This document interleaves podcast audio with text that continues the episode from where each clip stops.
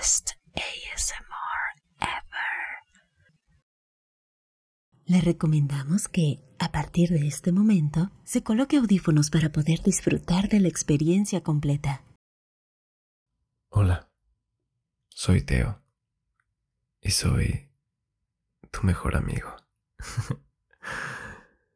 Entonces, tienes una relación a distancia y te sientes insegura. ¿Sabes? Lo primero que deberías hacer es tener un objetivo en común con él. Pongan fechas. Planifiquen con tiempo sus futuros encuentros. Así ambos tienen en mente cuándo van a volver a verse. Hablar de ello. Crear una meta que los une a los dos. Después, reserven un tiempo solo para ustedes. Es probable que ambos tengan una rutina diaria y que incluso la distancia los pueda colocar en diferentes zonas horarias. Pero cuando hay amor,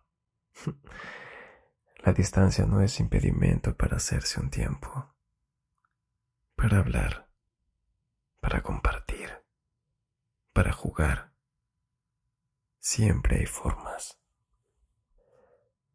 Confía en tu pareja. Comuníquense. Así haya distancia o no, la comunicación y la confianza son fundamentales para que una relación funcione. Si algo te inquieta, coméntaselo y trabajen juntos en eso. Confía en esa persona quien te quiere te elige a ti por encima de cualquier situación. Y la distancia no es un factor que determine la infidelidad. Aprovecha la tecnología. Antes sí que era complicado. Ahora puedes sorprenderlo de muchas formas, aun así esté al otro lado del mundo. No dejes de enviarle fotos o videos que le hagan sentirte cerca.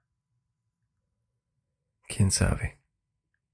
Tal vez hasta algo que pueda subirle la temperatura. Las posibilidades son muchas. Elige bien el momento y sorpréndelo. Eso sí, no lo hagas a cada rato. Concéntrate en tu día y deja que él también lo haga.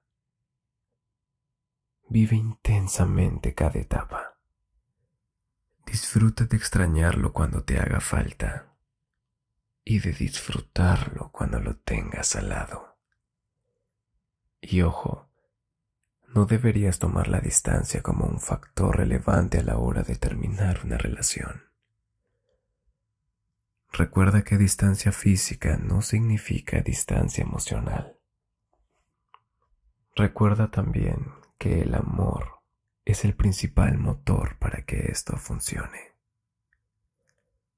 Aliméntalo con muchos detalles. Y eso. Espero que volvamos a vernos pronto. Te estaré esperando. Adiós. Best ASMR.